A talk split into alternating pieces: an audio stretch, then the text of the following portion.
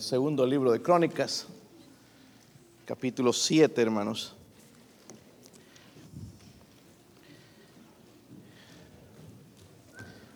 Gracias también, hermanos, por uh, lo del pasaje. En realidad me invitó él a predicar la transferencia de la iglesia y el aniversario. Y en las otras iglesias también que él, que él fundó, va a ser bastante. Y pues aprecio sus oraciones, de, de verdad que necesito, hermanos. Eh.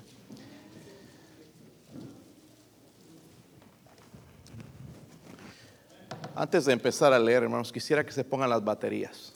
Las cambien. ¿Tenemos baterías ahí arriba, hermanos? No, Vamos a... Mire, lo, lo, único que interrumpe la, interrumpe la presencia de Dios somos nosotros. No es Él que no quiere estar aquí, somos nosotros. Si veniste con problemas, situaciones, déjalo a un lado. Rencores, odios, amarguras, déjalo a un lado. Y dejemos que Dios nos hable. Si alguien aquí, hermanos, que tiene más problemas que usted, soy yo. Honestamente. Pero aquí estoy, hermanos, vine a adorar a Dios. ¿Ok? Vine a adorar a Dios. Y me, me voy a olvidar de todo eso y voy a adorarle. Segunda de Crónicas, capítulo 7, hermanos.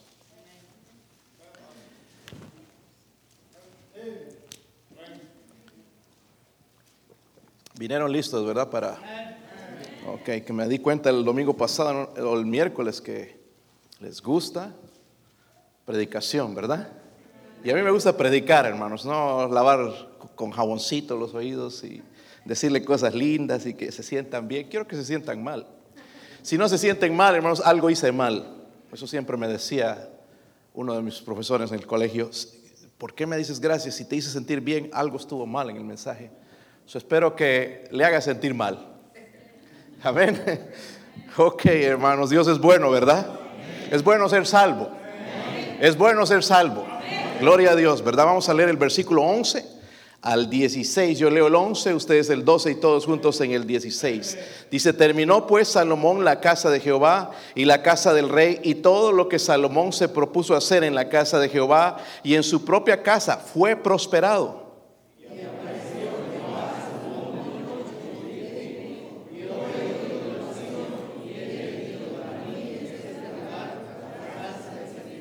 Si yo cerrare los cielos para que no haya lluvia, y si mandare a la langosta que consuma la tierra, o si enviare pestilencia a mi pueblo.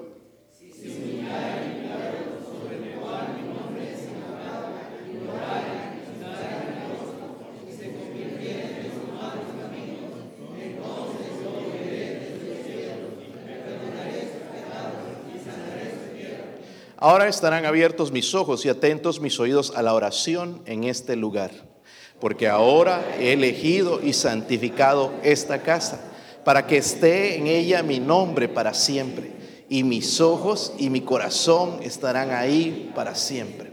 Me da, hermanos, tanto gozo leer en estos versículos, especialmente el versículo 1, que es lo que yo les di un pequeño mensaje ayer en la iglesia, cuando el versículo 1 dice, cuando Salomón acabó de orar, descendió qué? Fuego de los cielos. ¿Cuántos necesitan ese fuego hoy? Gloria a Dios porque los que no lo necesitan. Pero yo estoy necesitado de ese fuego. Estoy hambriento de ese fuego. Amén. ¿Cuántos necesitan ese fuego? Gloria a Dios. Vamos a orar. Padre, le ruego, Señor, por favor, en esta mañana, Dios mío, que me siga hablando, Dios mío, como lo ha hecho a través de su palabra, Dios mío. Sígame transformando, Señor. Quiero ser más como Cristo, Señor, en este día. Señora, enséñeme más acerca de su santidad, Dios mío. Enséñeme a conocerle un poquito más. Ayude también a su pueblo, Señor. Únjales de su espíritu, Señor, en esta mañana, Dios mío. Por favor, Dios mío, oro, Señor, por su presencia, el fuego del cielo, Señor, en este lugar, Dios mío. Hay gente, Señor, que ha venido con amargura, Señor, con, con, problemas, situaciones, Dios mío. Ruego que el Espíritu de Dios se mueva como, como nunca, Señor y que dé convicción, Señor. Padre, que este altar termine lleno, Dios mío, Señor, eh, lleno de compromisos para con usted, Dios mío, de un pacto sincero con Dios. Ruego, Señor, por favor, si alguien sin Cristo, alguien que no tiene seguridad de ir al cielo, Señor, en esta mañana pueda poner su fe en el único Salvador, en Jesucristo. Oro, Señor, por su ayuda, en el nombre de Jesucristo. Amén. Pueden sentarse, hermanos. Le pregunto, ¿Cuál es la peor cosa que le puede pasar a un cristiano? ¿Perder el trabajo? ¿Quedarse sin dinero? ¿Ah? ¿Que tu carro se rompa? ¿No? ¿Que tu esposa te deje? No estás y eso es lo que quieren algunos. Que tu esposo te deje.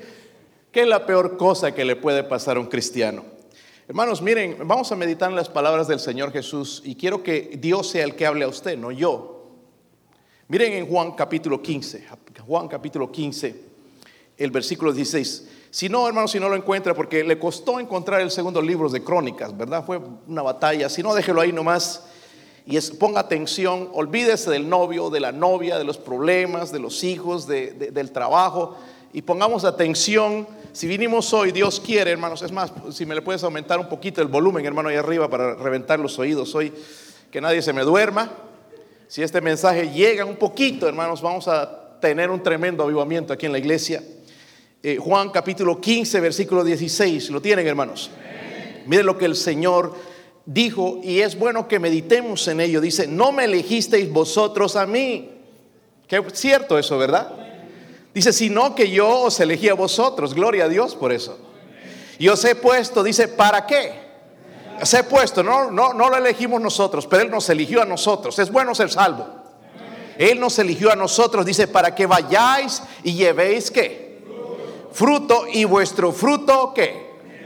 Él nos puso para que llevemos qué? Él nos puso para que llevemos qué, hermanos. Hasta que no digan todos, no voy a pasar. Para que llevemos qué? fruto, no que compres uvas o manzanas o naranjas en la tienda. Fruto tú mismo. Está hablando del fruto espiritual. Dice, y que vuestro fruto permanezca. ¿Sí o no? Porque quizás en el pasado sí tuvimos un poquito de fruto. Así como arbolito enano y unos cuantos tomates que, que lo tumbaban, ¿verdad?, al lado de la planta. Pero ahora ya no. Hermanos, la peor cosa que le puede pasar a un cristiano es convertirse en un cristiano estéril. Lo repito. La peor cosa que le puede pasar a un cristiano es convertirse en un cristiano estéril. ¿Entienden esa palabra? Que no tiene fruto. Amén. So meditemos en este momento cuál es el fruto tuyo en esta semana. Vamos a ponerlo mejor en este año, porque ya se nos está yendo el año. ¿Podrías ver un poquito en el pasado el fruto que ha producido tu vida? Porque dice que el Señor nos, nos ha puesto para que llevemos qué. No, hermanos, para que estemos sentados calentando una banca, sino para que llevemos no para que critiquemos a la gente porque ellos viven como viven, con unas normas diferentes según el mundo y nosotros pensemos que somos mejores porque eso no es cierto, sino para que llevemos qué. Llevemos qué, hermanos. ¿Dónde está nuestro fruto? ¿Dónde está el fruto? Él nos puso para que llevemos fruto. Ahora, hermanos, miren, porque el cristiano que no lleva frutos no se queda ahí nada más, infructífero. El cristiano que no lleva frutos pasa a otra etapa y cae en pecado. ¿Me entendieron? El ser infructífero, hermanos, te lleva a pecado. Y, diferentes pecados, hermanos, pecado es pecado. No vamos aquí a hacer una lista de que este es peor, este no, el mío es, no, el de fulano es peor, porque eso nos encanta, señalar el pecado de la gente. Ese es peor que el mío. Pecado es pecado. Vamos a ser claros, pecado es pecado. Gente orgullosa en este lugar, eh, su pecado es tan horrible, hermanos, como la fornicación o el adulterio. Peor. Eso fue lo que destituyó al diablo y lo hizo diablo cuando él fue, ¿verdad?, un arcángel creado por Dios. Pero hay gente en este lugar que es más orgullosa, hermanos, y más dura que este púlpito. Se creen la gran cosa, se creen superiores a nosotros. Se creen superiores a la gente que fuma y que se droga. Hermanos, si tú eres orgulloso, tú eres peor que ellos, porque ellos no conocen a Cristo, tú sí lo conoces. Ahora, Volvamos a Crónicas, el libro de Crónicas. Está poniendo caliente la cosa, ¿verdad? Vamos a bajar el aire un poquito. Voy a usar el pasaje, hermanos, en el contexto. en el contexto inmediato, porque de repente se han salido, hermanos, unos mensajes que no tienen nada que ver con lo que dice ahí. Vamos al versículo 14, donde el Señor dice esto, si se humillare que mi pueblo sobre el cual mi nombre es invocado y oraren y buscaren mi rostro y se convirtieren de sus malos caminos, entonces yo iré de los cielos y perdonaré sus pecados y sanaré su So, primeramente, hermanos, tenemos que no tenemos que dejar al lado y usar este versículo sin el contexto inmediato. ¿A quién está hablando? A Israel. Amén.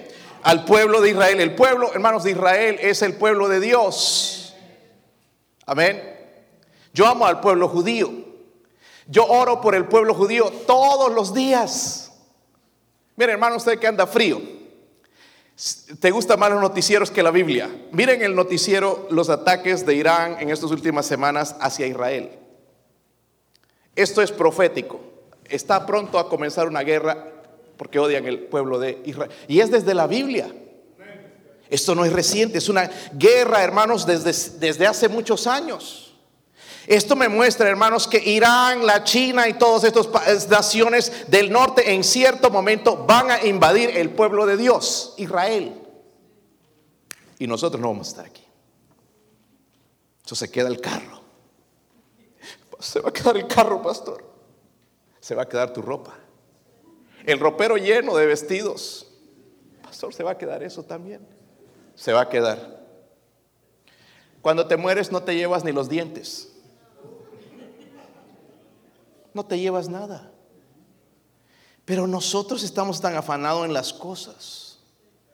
Lo que Dios, hermanos, le está hablando entonces al pueblo de Israel. Luego está hablando del templo, porque el templo había sido construido. A propósito, hermanos, cuando lees la, cómo Salomón y David ya iba preparando a su hijo Salomón en construir el templo, lo hizo de primera.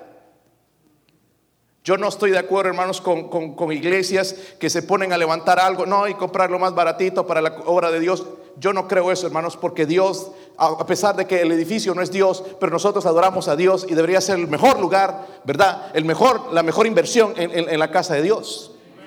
Y Salomón entendía eso y por eso Dios le bendijo con esa sabiduría que él tenía y lo que pudo escribir por el, honrar a Dios con, ese templo. Obviamente después fue destruido. Pero primeramente habla de Israel y el templo y el hecho, hermanos, de que eh, de, vez en cuando Dios podía poner juicio sobre la nación de Israel, pero si ellos se arrepentían, si se humillaban e iban a este lugar y regresaban a Dios, entonces Dios iba a hacer algo por ellos.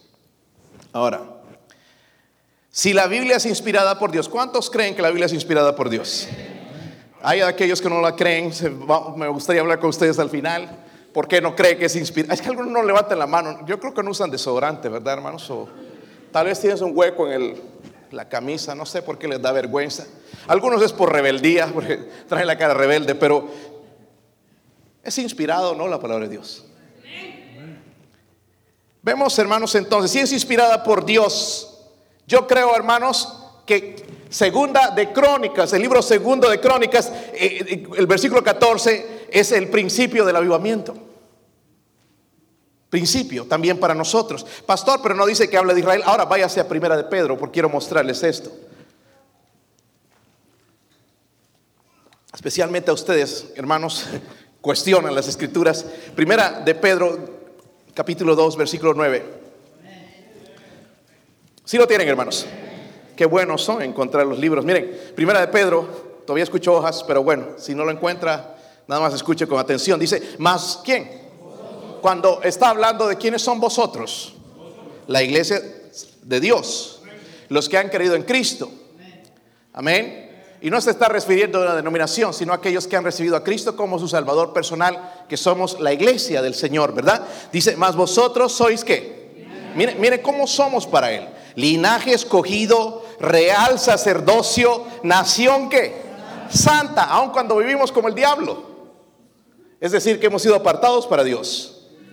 Dice, pueblo, ¿a quién le está diciendo eso? Pueblo adquirido por Dios, nos está diciendo a nosotros pueblo adquirido, por Dios para que anunciéis. Mire, para esta es el propósito de que nos limpió, nos salvó, somos real sacerdocio. Dice, para que anunciéis.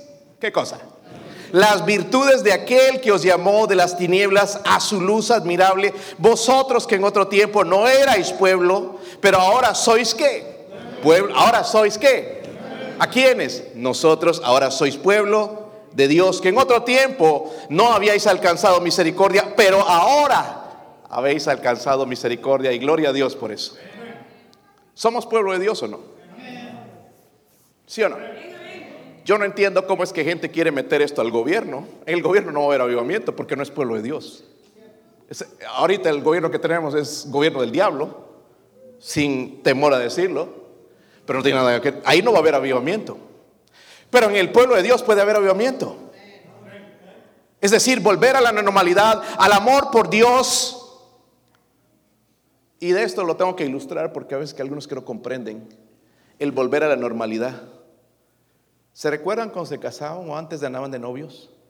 Sí que andaban bien enamorados, ¿verdad? Les mencioné el miércoles de una carta que me le escribí a mi esposa cuando se fue a los Estados Unidos, se vino acá, yo estaba ya en Bolivia, después me fui a Puerto Rico a estudiar. Y le mandé una carta ahí como cinco hojas y que un montón de cosas bonitas y, y que muñequita y que mi amor. Y, y, el otro día me la mostró, y se reía. Y todas estas mentiras te dije.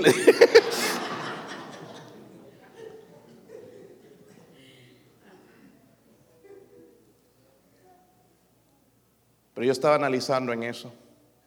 Y yo la sigo queriendo. Y me atrae más que nunca. Y no quiero que eso se acabe. Yo no quiero andar que la otra fulana de tal me ande atrayendo. Si yo la amo a ella, tengo que ser fiel a ella. ¿Me entiende? Pero así coqueteamos nosotros con Dios. En un principio estuvimos enamorados. Señor, oh, me salvó, qué gozo tengo. Pero ahora me paso los servicios como si nada, y ya de aquí en ocho días, ni modo. Dejamos de dar a Dios el servicio y la honra y la gloria que Él merece. Algo pasó. Si usted es esa persona, necesita avivamiento. Amén. Hermanos, nuestros hogares necesitan avivamiento. Miren nada más, nuestros jóvenes quieren andar tatuados, areteados, con pelo que parece no sé qué, hermanos, este florero quizás, yo no sé. Peinados extravagantes, y es que es cool, y, ellos piensan, hermanos, cuando en realidad se ve tan feo. Pastor, ¿y usted no fue joven? Sigo siendo joven. Espiritualmente, por lo menos. Necesitamos avivamiento. Mira, hermanito, hermanita, tú que pasas más tiempo en, las redes sociales que en el libro de Dios. ¿Cómo, ¿Cómo, es fácil entrar, hermanos, a eso? Y cómo el pica el dedo, hermanos, de ya de la salida, ya aprender a ver qué pasó. Algunos ni siquiera apagan el teléfono cuando aquí les dicen apaguen el celular. Porque viven afanados a eso. Y Dios nos está diciendo, hermanos, volver a la, porque expliqué hace unos meses que avivamiento significa volver a la normalidad, lo que supuestamente debe ser el cristianismo. Amén. So, espiritualmente, hermanos, hablando, somos el pueblo de Dios. Y Dios nos está hablando a nosotros. Necesitamos avivamiento. Ahora, yo voy a mencionar con ustedes los cuatro principios, los voy a tratar de aplicar aquí a la iglesia si alguien no es salvo, espero que hoy se entregue a Cristo. Vamos a poner atención, vamos a poner nuestro corazón, vamos a buscar en la Biblia, vamos a dejar que Dios nos hable. Amén. aquí van las cuatro cosas. Versículo 14. ¿Lo tienen, hermanos? Versículo 14. ¿Sí lo tienen? Miren las primeras palabras. Vamos a desglosarlo, vamos a separar algunas frases ahí, oraciones, sin perder todo. Dice, si sé qué. Si sé qué. Si sé qué y yo no me humillo delante de nadie. Yo cuando escucho esa voz, porque así era yo, yo no me humillo delante de nadie. Qué triste. Ese no es un nombre, ese es un tonto. Pastor, a la salida nos vemos. Ojalá que sí. Yo no te tengo miedo, hermano. Hace mucho tiempo que dejé, hermanos, de agradar a los hombres en la predicación y agradar a Dios en lo que se dice. Y me he dado cuenta, hermanos, que nosotros necesitamos que se nos prediquen. No funciona para nosotros lavar con jaboncito de bebé. La carita, la boquita. Ay, qué rico. cosquillitas. No nos funciona. Al rato estamos oliendo otra vez. Necesitamos mejor algo más fuerte. Amén. Y Dios me dice, si sé, mi pueblo. Y esto es lo primero. Admitir que hemos... Y aquí diríamos amén. Pero hay hermanos que no admiten que están mal. No admiten que están mal. Está mal fulano, está mal fulana, están mal los líderes del pastor, pero no ellos. Admitir que hemos pecado. Hermanito criticador, tú también has pecado. A mí me enferma estos hermanos que se sientan, no, hacen nada y, levantan el dedo. ¿Saben que eran los fariseos criticadores? Y Dios le dice, Jesucristo, tú que dices que no se debe robar, robas. Nosotros decimos, no hagas esto, pero hacemos el otro. Tú que dices que se debe amar al prójimo y no lo amas y aquí andas en pleitos con medio mundo. Que no se quieren ver, que si sale por allá fulano me voy a ir por la otra puerta. Que voy a tratar rápido de irme al carro para no verlo. Y decimos, que somos cristianos y espirituales. So, hermanos, debemos admitir que hemos, ¿qué? Yo he pecado. ¿Saben qué, hermanos? Les tengo noticia, hoy también. Ay, no, ¿y cómo nos va a hablar una persona pecadora? Quiero admitir eso, hermanos, todo el tiempo. De eso me hace necesitar a Dios todo el tiempo. Si no soy pecador como ustedes, nunca voy a necesitar a Dios, nunca me voy a humillar y voy a ser orgulloso y no voy a aceptar entonces lo que me dice Dios a mi corazón. Pero Dios dice, si se humillar en mí. Hermanos, nuestra humillación debe ser voluntaria. Amén. Cuando se convierten en otras religiones, en el pasado, el catolicismo, mataban y torturaban a la gente, pero, pero eso no es bíblico porque la humillación viene voluntariamente. Los musulmanes hoy en día a punta de pistola te convierten, pero la humillación es voluntaria. Si no nos humillamos, hermanos, va a llegar el día donde el Señor nos va a humillar. Eh, y déjenme decirle que eso duele más que decirle a un hermano en Cristo, perdóname hermano, he pecado, he hecho mal. Porque nosotros somos de esos, ay, si te he ofendido, perdóname. Pues claro que has ofendido, hermano. Claro que sí. Amén. Estamos de acuerdo, ¿verdad, hermanos? So, si se humillare, Hermanos, cuando nos humillamos no es nada malo si no estamos mostrando nuestra debilidad diciendo, Señor, el problema soy yo, no tú, Señor, no mi hermano, no el pastor, no su esposa, no sus hijos, no, no este, mi esposo. El problema soy yo, Señor. Porque vivimos en una nación, hermanos, donde ahí está el culpable. Culpaban a Donald Trump del tiempo y miren ahora cómo está el tiempo. él no era el culpable de eso es el pecador. Amén. Es el pecado, es producto del pecado. So, examina en este momento en tu vida. Mira cuánta porquería has dejado entrar en tu vida. Cuánto pecado, cuánta maldad, cuánta indiferencia hacia, hacia Dios de los cielos. Reconoce, mi hermano querido, que estás mal. Reconoce. Reconoce. Qué lindo es criticar y para ser como ese hermano, mejor no voy a la iglesia. Qué linda manera de excusa. ¿Esa va a ser la excusa delante de Dios? Miren, hermanos, yo estoy más preocupado con el que anda apuntando a los demás que pecan. Porque la Biblia dice, mira, si alguno se cree que está, eh, el que se cree estar just, eh, firme, dice que no, mire que no caiga. Pero cuando nos entramos, a ver, Ah, más fuerte, más recio. niños, cállense.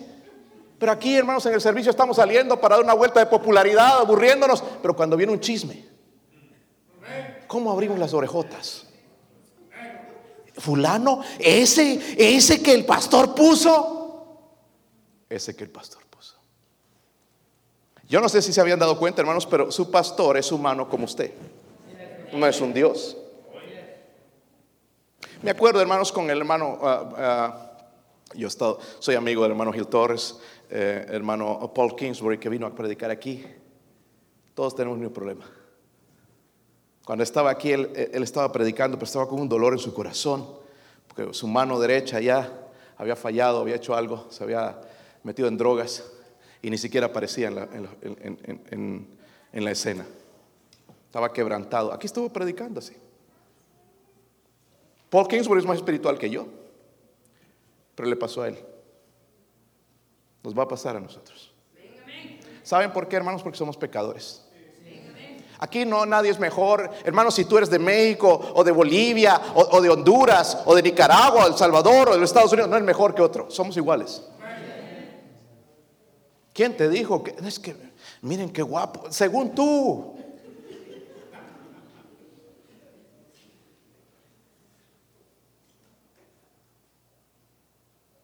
La belleza, hermanos, es interior, no exterior. A gente que tú quizás no es muy atractiva por fuera, pero wow, su comportamiento es la de un verdadero cristiano. Pero hay gente que sí tiene un. Y ahorita se van a decir, ese soy yo. Que sí, que bien parecidos y todo, pero por dentro mugroso, sucio, apestoso, egoísta, necio, lleno de maldad y, y- y de envidia. Hermanos, la nación alrededor de nosotros en los Estados Unidos, y es lo que queremos copiar a los americanos. Yo amo América, pero lastimosamente no puedo amar ni admitir ni rec- re- recibir la doctrina y las enseñanzas y las filosofías que ellos están promoviendo. El materialismo, hermanos, nos aparta de Dios. Espiritualmente, hoy en día, hermanos, muy pocos de los americanos pueden enseñarnos a nosotros. Muy pocos, contaditos. ¿Sabe por qué? Porque pastores y líderes están allá, están fumando, están tomando cerveza y, están predicando en el púlpito y ellos no ven nada malo en la Biblia acerca de esas cosas. Pero nosotros todavía entendemos que la sangre de Cristo que pagó el precio de nuestros pecados, que sufrió en la cruz por los pecados, lo entendemos y no nos apartamos de esa cruz, no nos apartamos de ese libro, entendemos la separación del mundo. Gloria a Dios por eso. Pastor, ¿y no le da miedo predicar? No. Yo tengo todavía mis convicciones y, no quiero cambiarlas, hermanos. Eso es lo que ha bendecido en mi vida. Mire, ve- vemos la- la nación desmorándose alrededor de nosotros. Vemos el cumplimiento claro de las escrituras. Quiero que vayan a Romanos rápidamente, porque algunos no creen. Ay, yo me quiero ser gringo. Pues aunque te hagas ciudadano, no eres gringo. ¿Te has visto en el espejo? Eh, Yo ya no hablo español. Pobrecito. Da gloria a Dios. Mira, que hayas nacido en lo de donde hayas nacido, pero tienes temor de Dios. No importa que si naces, na- naces en un palacio, hermano, si eres rey, si no conoces a Dios y su palabra, no, no sirve de nada. Están ahí, hermanos, Romanos 1, versículo 28. Está- Están ahí, hermanos. Se les acabó la gasolina hoy, ¿no? ¿O qué son? ¿A diésel, carbón o qué? A tacos, ¿verdad? Ver- Versículo 28. Dice, y como ellos, ¿qué? No aprobaron, ¿qué? Ahora, eso es rapidito, lo, lo clavamos a otro, pero ¿has tenido en cuenta a Dios en tu matrimonio, en tu noviazgo, en tu trabajo? ¿En tus decisiones que estás tomando? Dice que ellos no decidieron tomar en cuenta a Dios. Ahora, mira lo que va a suceder. Hay una consecuencia. Dios los que entregó. Me recuerda a Balaam con el burro. ¿Se acuerdan de eso? O la asna, porque no les gusta la palabra burro. La asna o el asno. El asno era más inteligente que Balaam. Dios le ha dicho no vayas, pero allá se fue a la fuerza y al final Dios le dijo, ve, bueno, ve. Pero vinieron las consecuencias. Si insistes, insistes, insistes, insistes cuando Dios te ha dicho no, te lo va a dar y tú vas a decir, ah, Dios me abrió la puerta. No toda la puerta que se abre son de Dios. Balán hubiera dicho eso, pero luego se dio cuenta de que no era así. Dice, no aprobaron tener en cuenta a Dios, Dios los entregó a una mente que reprobada. Eso es lo que exactamente vemos en estos días. Hay gente cristiana que no cree, no ve nada malo en el homosexualismo. No ven nada malo, hermanos, en fumarse un cigarro. No ven malo en tomarse una cerveza. ¿Y qué tiene de malo? Vamos a leer la Biblia, hermanos. Si tienes esa, todavía esa manera de pensar, si, si eres cristiano, me gustaría discutirlo con, con la palabra de Dios, no con lo que yo pienso, mi opinión. ¿Qué tiene de malo hacerse un tatú, un tatuaje? Pues como te dije el otro día, cuando te pones, porque comemos, ¿verdad, hermanos? ¿Cómo comemos? Ya estamos esperando el almuerzo ahí por ir al chino y ese chino vaciar allá el buffet. Pobre tatuaje va a llegar a un punto. Se va a desfigurar. Y después vas a, no, es que después voy al gym y, se, va, se va a encoger. Pues nada más, mira, el otro día estaba mirando a una persona así que se le encogió todo el pellejo. Qué feo se veía. No el pellejo, los tatuajes.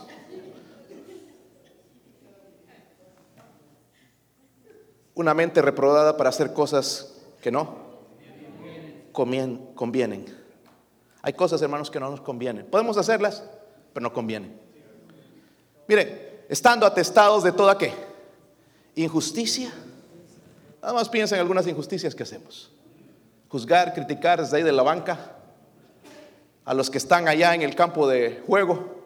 Fácil, ¿no? Cuando juega tu equipo. Ay, no, yo, ¿cómo la fallaste, tonto? Yo la hubiera metido. Otra cosa estabas allá adentro tú. Nosotros la regamos de vez en cuando, ¿verdad, Marco? Hermano Marco. Digo siempre. Y tenemos ahí los críticos. No faltan. ¿Verdad? Que ni siquiera entran a la jugada, ni siquiera están en la reserva. Ni siquiera son aguateros. Toda injusticia. Miren esto, lo siguiente, hermanos. Fornicación. Eh, no, no, no, se salten. Hay hombres aquí, hermanos, metidos en la pornografía. Por eso son tan indiferentes a sus esposas. mira, hermana, abre los ojos. Está callado ahora. Hay hombres aquí, hermanos, que tienen lujuria encendida como una mecha. No tienen fuego por Dios, están fríos, hermanita, y está frío contigo. Ay, mi amor, dame un beso. No, no, es que tengo que ir al trabajo. Pero antes como que sí, ¿verdad? Callado aquí. Porque ahí en el teléfono está soñando con fulana, con la Jenny, llenita de granos. O la Cindy, las sin dientes. Muchos de los matrimonios no están funcionando como deben funcionar porque hombres están metidos, más metidos en el Facebook que una mujer. Y allá haciendo sus coqueterías y poniendo sus fotos y no tienen nada.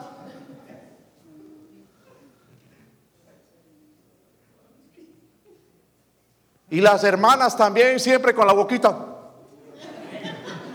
Ya que el esposo no la besa a alguien que le aviente un beso. Hermanos soñando con otras mujeres sin ropa. Pastor, sí, sí. Sí, hermanos. Eh, Alguien me da uno de los valores su teléfono. Yo, yo sé cómo buscarle ahí el historial y todo. ¿Quién se atrevería de ustedes, varones, a que yo mirara el historial de su teléfono? Todo, el pasado, presente. Uno, dos, tres, cuatro. Cuidado que no nos vaya a caer un rayo, ¿no? Porque sí lo voy a hacer ahora. ¿Por qué le pones clave que tu esposa no sabe? ¿Sabe por qué? Porque escondes cosas. Mi esposa entra cuando quiera. Mis hijos están mirando ahí cuando quieran. Yo no tengo temor de que lo miren, de que lo abran. Eh, eh, pueden ver un texto que no les guste, pero, pero no van a ver que yo estoy coqueteando con una mujer o mirando sus fotos o algo. O en el perfil, ¿sabes qué? Encontré a fulana y, y éramos amigos. Es más, fuimos como una aventurita por ahí, pero ahora quiero testificarle. Quieres testificarle del amor, ¿verdad? Pero no del amor de Cristo.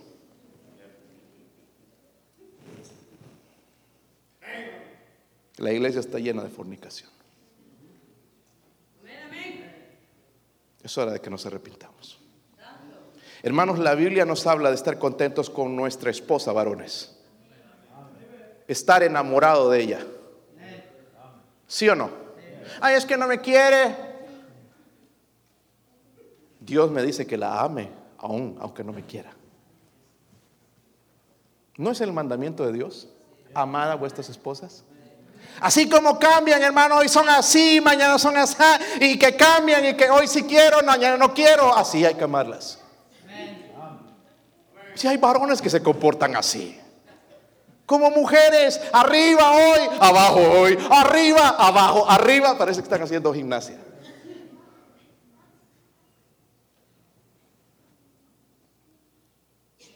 Está serio esto, hermanos. Y algunos varones no me pueden ni mirar. Como dije, se delatan solos. Hay jóvenes metidos en fornicación. Está callado. Yo no creo que mi hijito haría eso. Tu hijito puede hacer cosas bien tremendas, hermano. Tu angelito, tu pichón,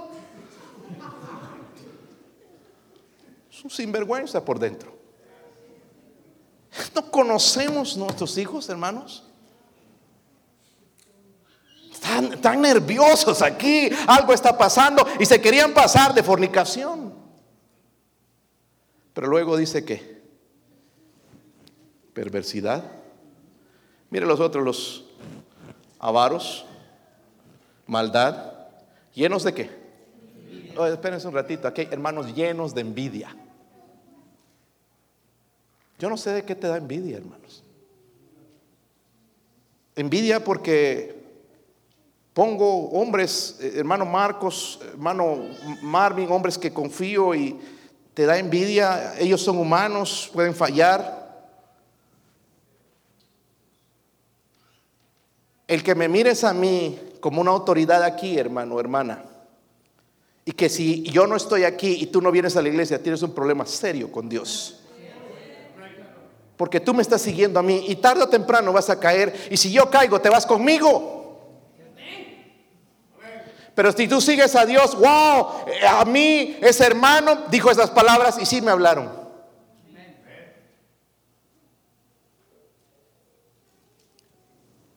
Envidia, homicidios. Hay gente a la que le queremos dar chicharrón. Nada raro que a mí sea uno de ellos. Miren, contiendas, engaños, malignidades. Miren esto, cómo abundan en la iglesia murmuradores. Y no estoy diciendo en esta, pero por si acaso.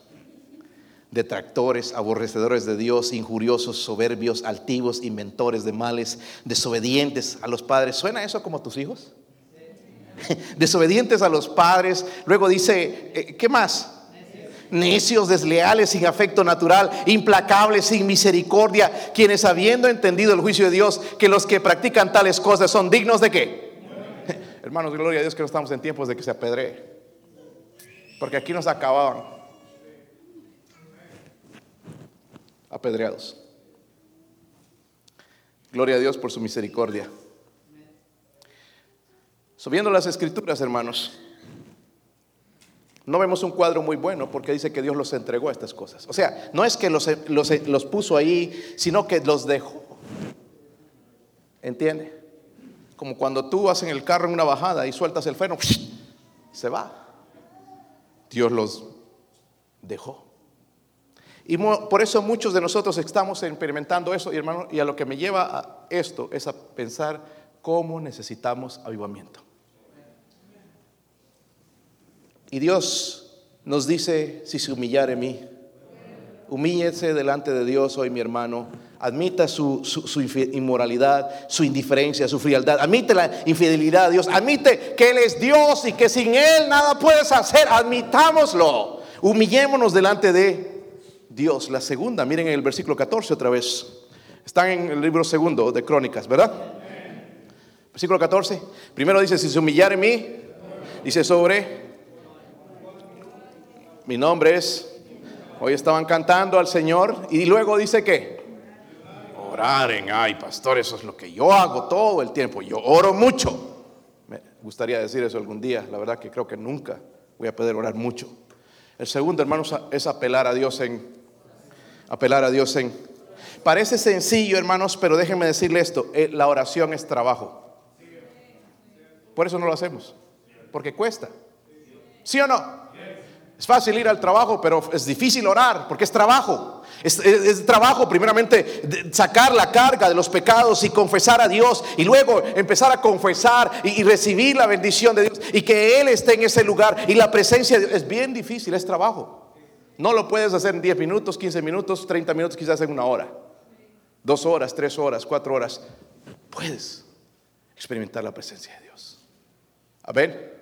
Pues estamos llamando oración, al, es lo que hicimos en Community, cómo vimos la mano de Dios. Yo sé, hermanos, lo que es ver, la mano de Dios. Sé lo que es ver convertidos, hermanos, cuando aún no entienden nuestro idioma. Nuestra iglesia, cuando llegaba gente, eh, eh, eh, americanos, y escuchaban el mensaje y, levantaban su mano en la invitación para ser salvos, para recibir a Cristo. ¿Y cómo entendieron, hermanos? Hubo algo que el Espíritu Santo hizo y le, le tradujo el mensaje o algo, la interpretación de lenguas, yo no sé, pero lo entendieron y fueron salvos. El ver gente salva, hogares cambiados, familias sirviendo al Señor. Hermanos, Dios contesta la oración, ¿sí o no? Pero ¿dónde está esa promesa? Hace tiempo que no la vemos. Mira lo que dice en Efesios 3:20. Efesios 3:20. ¿Estamos bien, hermanos? ¿Sí o no? ¿Ah? A ver, todavía les queda un poquito de energía. Ya les caló el mensaje, ¿verdad? Efesios 3:20. ¿Están ahí, hermanos? Dice, y aquel que es poderoso para hacer qué? Todas las cosas. Pero miren esto, hasta ahí me gusta. Él es poderoso para hacer todas las cosas. Pero lo que sigue, hermanos, es algo más maravilloso. Dice, más abundantemente de lo que pedimos o entendemos, según el poder que actúa en...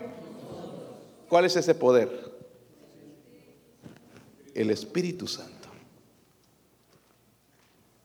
El día que yo fui salvo recibí el sello del Espíritu Santo. Y en una vez también el poder del Espíritu Santo. El, el sello sigue soy hijo de Dios por siempre.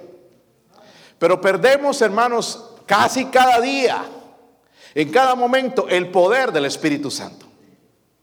Porque dice que Él es capaz, Él tiene el poder, Él es poderoso para hacer todas las cosas mucho más abundante de lo que pedimos o en. ¿Por qué no oye Dios nuestras oraciones? Porque no tenemos el poder de Dios. ¿Cómo necesitamos ese fuego de lo alto? ¿Me entienden, hermanos? Quiere decir, hermanos, que está el poder en nosotros, ¿verdad? Pero si estamos como un termómetro espiritual, a propósito, yo pasé allá por una iglesia y tenía un letrero que me gustó lo que decía. Si orar fuera tu trabajo, escuche, todavía seguirías em, siendo empleado. Yo quizás ya no. Ya me hubieran despedido. Imagínense al que ahora nada más por... Ay, vio las lucecitas del sheriff. Ay, Señor, ayúdame este día, le prometo al que va a estar en la iglesia. Imagínese ese. Porque algunos oran solamente como cuando lo necesitan, cuando se ven en problemas. ¿Verdad? Si la oración fuese tu empleo, seguiría siendo empleado. La verdad que yo no. Y Dios dice, y, y oraren. Entonces por eso no tenemos avivamiento, porque el canal, hermanos, dice la Biblia que Él es poderoso para hacer todo y más abundantemente, pero dice según el poder que obra qué? En nosotros. Es decir, entonces algo está pasando, no es que Dios está fallando, sino que algo está bloqueado en nuestra vida. Amén. Dios sigue siendo Dios. Por eso la falta de avivamiento en nuestras familias, porque no oramos. No quieren saber nada de Dios. Lo traes arrastrado a la iglesia. Hermanos, una cosa es que traigan a los hijos arrastrados, pero traer a tu esposo arrastrado, qué vergüenza. El esposo debería estar parado temprano allá a las 5 de la mañana rogando en el trono de Dios, Señor, hábleme en este día, por, favor, ayúdeme a ser un buen líder en este hogar, a recibir bendición en la casa, no pensando, ay, fulano, y, voy a ver otra vez a aquel, y a ver que, con qué, cómo me mira, esta vez sí le voy a decir algo, qué buenos somos para eso. Pero Dios nos dice que nos humillemos y luego dice que oremos. Orar, hermanos, es humildad en acción. ¿Están conmigo? Humildad en acción. La persona que ora, hermanos, ve su propia incapacidad y reconoce la capacidad del que está en el trono de Dios. Segunda de Reyes 2.9. Hay un ejemplo aquí, el segundo de Reyes 2.9.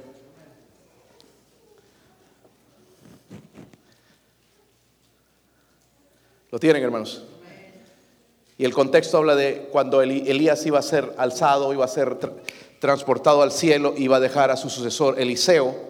Y Eliseo ahí andaba detrás de él, ¿verdad? Que quería y lo veía, este profeta, este hombre poderoso en, la predicación, poderoso en, en las obras que hacía, Dios lo usaba grandemente. Y Eliseo veía todo eso.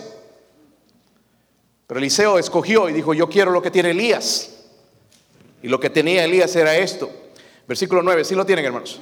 Cuando había pasado, Elías dijo a Eliseo, pide qué? Lo que quieras que haga por ti antes que yo sea quitado de ti. Y dijo Eliseo, te ruego que una doble porción de tu espíritu sea sobre mí. Si esa sería la oración en nuestros hogares, cambiaría la cosa. Porque lo que pedimos, Señor, denos más, denos más. Señor, un carrito más grande, mire, ya no entran los hipotes. Ya.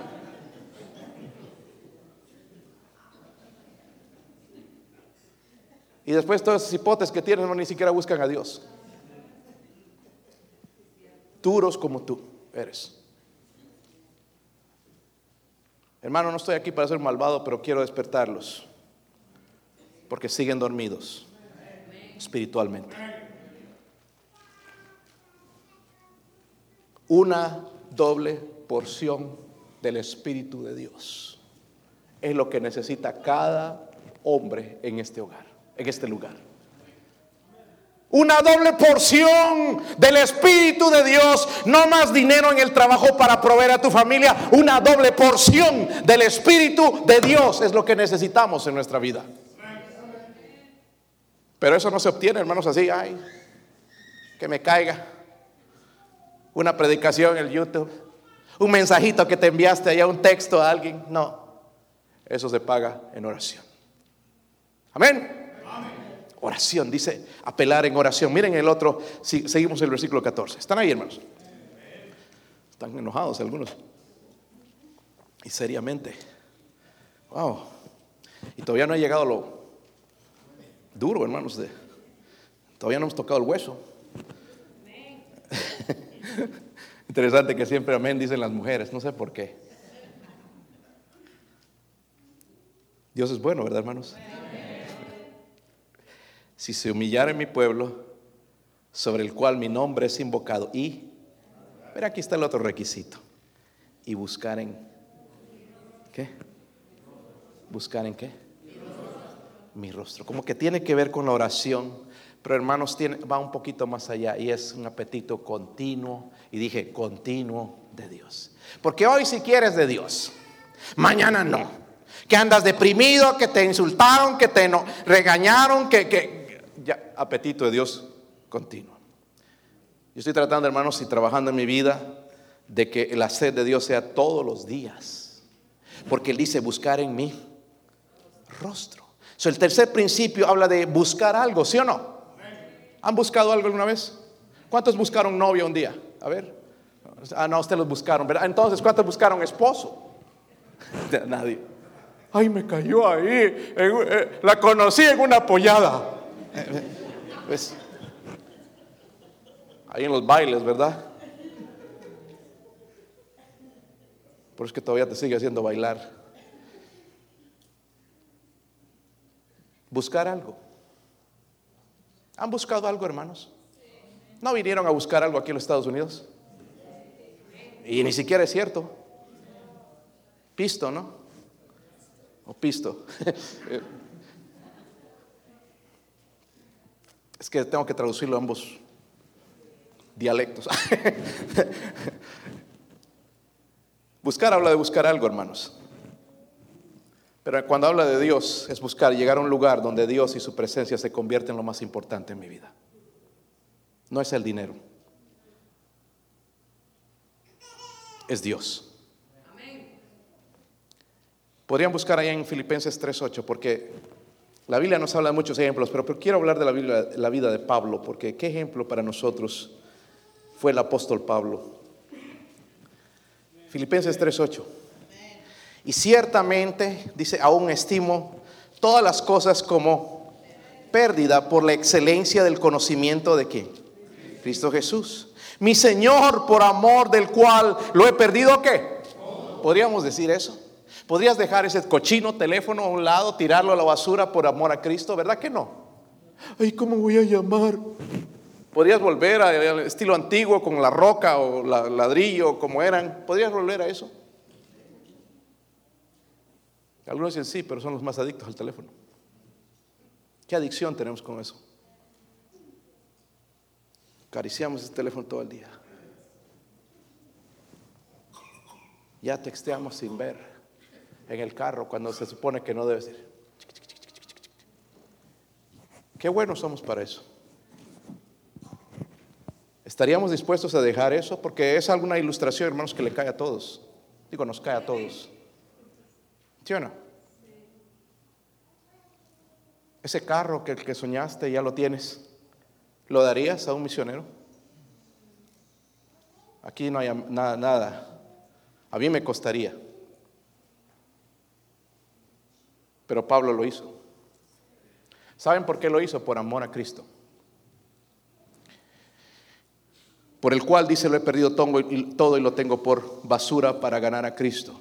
So, hermanos, uno de los problemas de la iglesia moderna es que hemos dejado de desear a Dios y desear cosas. ¿Sí o no? Ya deseamos, hermano, vemos propagandas, ay, eso me voy a comprar, ay, ese carro, miren, y qué, qué, qué, qué tremendo. Ya estamos deseando cosas más que Dios. Pero queremos avivamiento. Y Dios me está diciendo, la condición es un apetito continuo de Dios. Y mi oración, hermanos, en esta mañana es que te enamores más de Dios al punto, al punto de que se convierta en el centro de tu vida, en el centro de tu hogar, en el centro de tus pensamientos, el Señor Jesús, porque Él es Señor, Él es Rey, Él es Dios.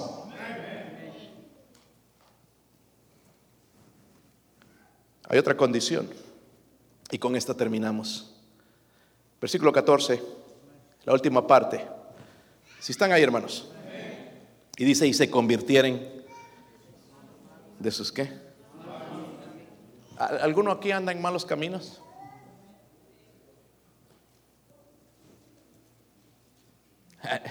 ¿Alguno aquí anda en malos caminos, hermanos? No nos atrevemos a decir.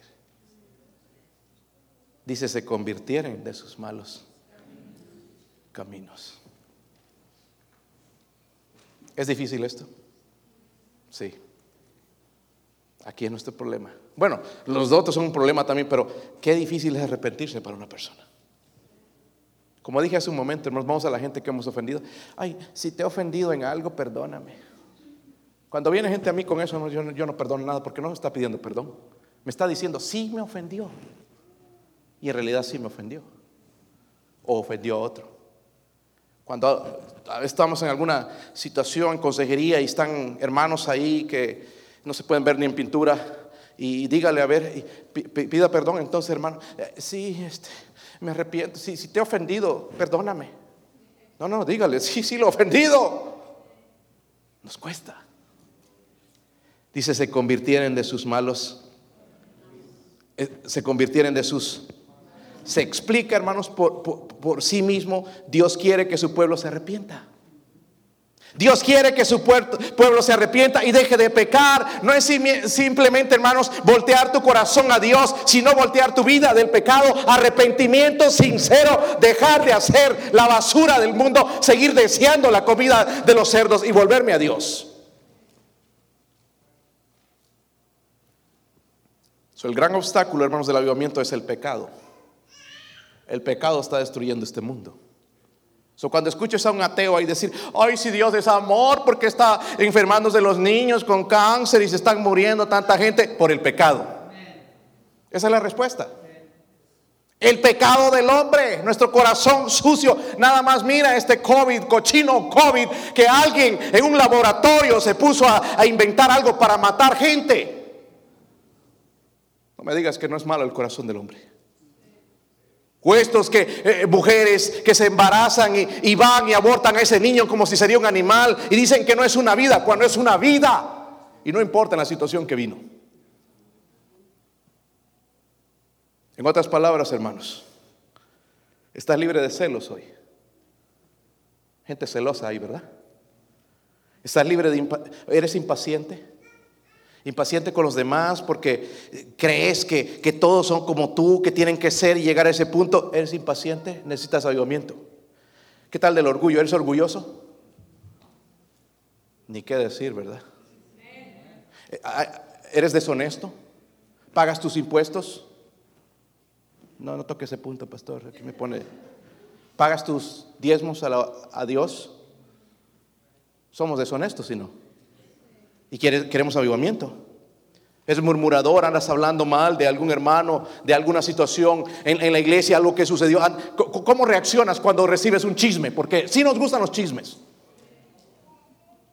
¡Oh! no lo puedo creer. Mucha novela ven ustedes, hermanas.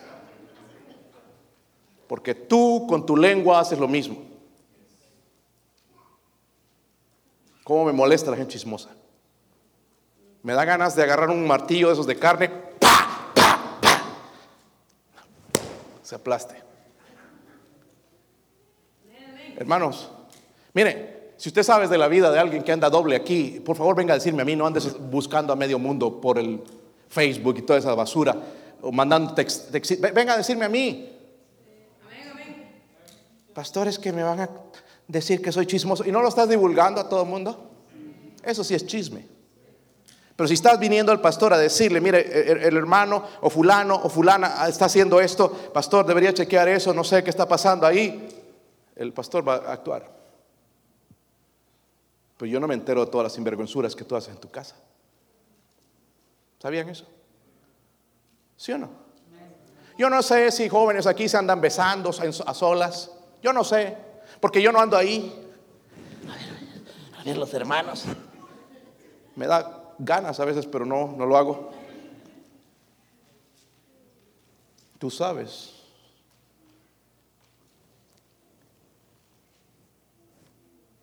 ¿Robamos a Dios? ¿Robamos a Dios? Tanto hermanito tratando de justificar, no es el diezmo, que, le quieren quitar el dinero. No es quererte quitar el dinero, es que Dios te bendiga a ti y te saque de esa avaricia. Dice que Dios ama al dador alegre, no al macetón, al tacaño, ¿verdad? Al dador que alegre. ¿Estás robando a Dios? ¿Qué de la mundanalidad? ¿Todavía sigues con la música del mundo bailando los tigres del norte? ¿O del sur, o del este, del oeste, no sé de dónde? Necesitas avivamiento. Ay, ¿qué tiene de malo? Por eso andas tan carnal. Se te dice algo y explotas. Porque es carnalidad, está alimentando tu carne y ya Dios no quiere que alimentemos la carne, sino el Espíritu de Dios. Tan buena música, no está escuchando la música de este misionero que tenemos a Italia. ¿Han escuchado su CD? Los que no lo compraron, hermanos, lo que se perdieron. Qué tremendos estos hermanos. Tremenda bendición. Qué buena música. Eso se llama música, no eso.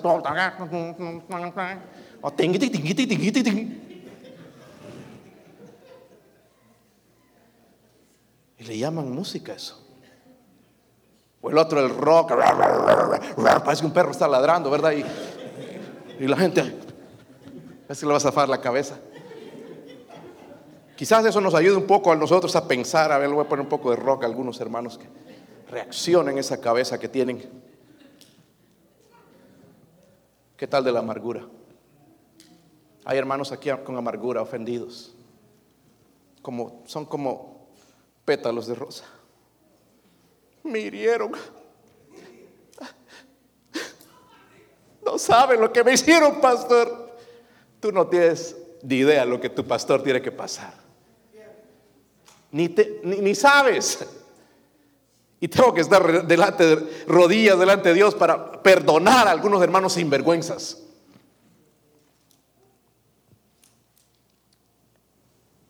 ¿Qué de la inmoralidad? ¿Qué de la incredulidad? Predicamos este libro, pero no lo creemos. ¿Qué de la negligencia? Falta de oración. Y déjenme mencionar esto, hermanos, porque vamos a regresar al propósito, hermanos, de la Biblia, de la, misión de la iglesia es las almas. Cristo dijo a, que Él estaba en los negocios En los negocios de mi Padre me es necesario estar. ¿Cuál es el negocio del Señor? Las almas. Si estás aquí, hermanos, para hacerte una casa y finca, estás invirtiendo en lo equivocado. Que si Dios te da la oportunidad, lo pones en segundo lugar y Dios te bendice, gloria a Dios, porque lo va a hacer con algunos. Pero la prioridad de esta iglesia nos va a ser alcanzar al mundo perdido para Cristo. Amén. Vamos a orar. Los maestros de escuela dominical aquí van a ir a ganar almas. No van a estar sentados ahí en su casa el día sábado viendo televisión o comiendo o lavando el carro. Van a venir y van a ganar almas. Ya no les gustó eso. Y si te molestó, necesitas avivamiento. Amén. Miren en primera de Juan, y quizás con ese versículo, bueno, no pierdan según Crónicas, quizás regresamos ahí.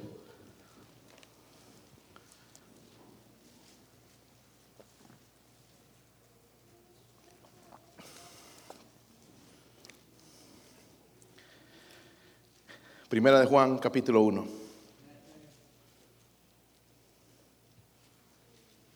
Versículo 8. ¿Cuántos han ido en una corte alguna vez? Por inocentes. Siempre es inocente todo el mundo que llega allá, ¿verdad? Puede ser que sí, hermano. Que alguien te empujó a hacerlo, pero Normalmente va uno porque hizo algo. Pero delante de Dios, que es el juez justo, todos somos culpables. Todos somos culpables. Todos somos culpables. Todos somos culpables. Pero gloria a Dios. Aquí está el primer paso para llegar a estar bien con Dios.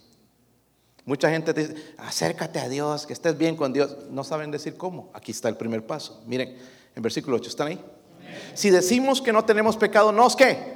Engañamos a nosotros mismos. Y el pecado, hermanos, es el estorbo del avivamiento. ¿Verdad? ¿Sí o no? Por eso todavía hay gente, hermanos, soñando con princesas, príncipes y con deportes y que voy a ser igual que Messi. Ojalá que llegues a ser así para que pongas buena ofrenda, pero no. Quizás no.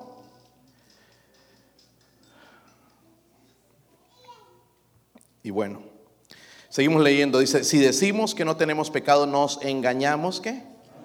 Y la verdad no está en nosotros. Ahora, aquí está la bendición. Si confesamos nuestros... ¿Cuál es murmuración, indiferencia? ¿Cuál es inmoralidad? Peleado, eh, eh, eh, molesto, amargado, contra ¿Qué es tu pecado? Si confesamos nuestros... Porque a veces a Dios vamos, Señor, perdona todos mis pecados. Pero ¿qué tal si vamos, Señor? Mis ojos han visto lo que no debía ver. Y me arrepiento, Señor. Devuélvame el gozo de la salvación, Señor. Por favor, perdóneme. Le he fallado, Dios mío. He pecado contra ti y contra el cielo. No buscando un culpable, sino yendo a Dios como nosotros los culpables. Y dice el resto, la verdad no está en vosotros. Si confesamos nuestros pecados, Él es ¿qué? Fiel y justo para perdonar nuestros pecados y limpiarnos. ¿De qué?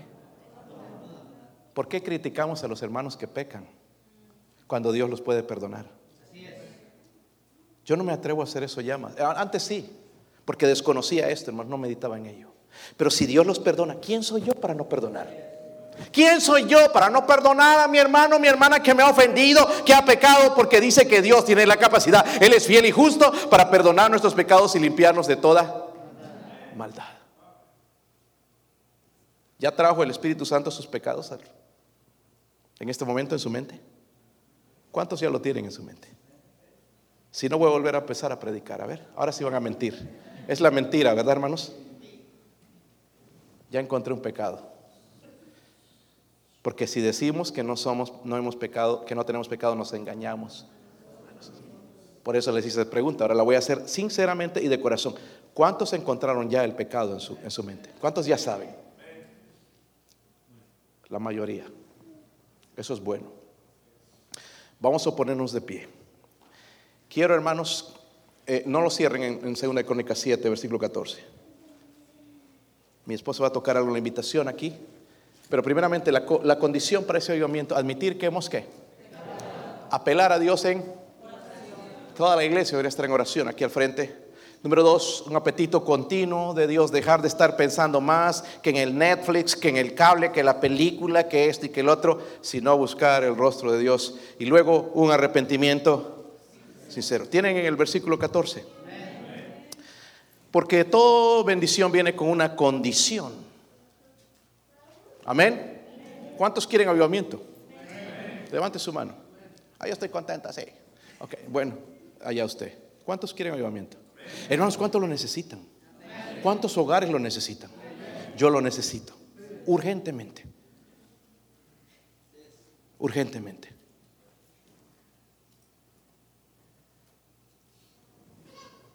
En el versículo 14, la condición esta, es esta. Sí, sé. Espere. Sí, sé. Eso hay una condición, ¿verdad? Sí, sé. Es voluntario. Si se humillare mi pueblo. Son dos palabras, hermanos, que son poderosas. Ahí está la condición. Si tú no te mueves de 200, no vas a recibir avivamiento aunque lo hagas sinceramente, quizás ahí, o quizás ahí puedes orar sinceramente también y pedirle a Dios que Dios te perdone y que traiga avivamiento en tu vida. No voy a descansar en la iglesia, hermanos, si el Señor me da la oportunidad de seguir pastoreando la iglesia, de ver avivamiento. Yo no quiero una iglesia grande, gigante, de 20 mil, 30 mil, pero que sea una iglesia pequeña, con avivamiento. Amén con avivamiento.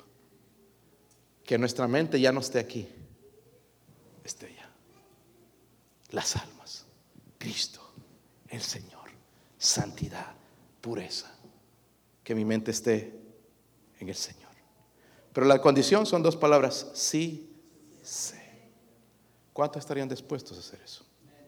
Vénganse al frente, hermanos, vénganse al frente, vamos a orar juntos. Mi esposo va a tocar algo, vénganse al frente.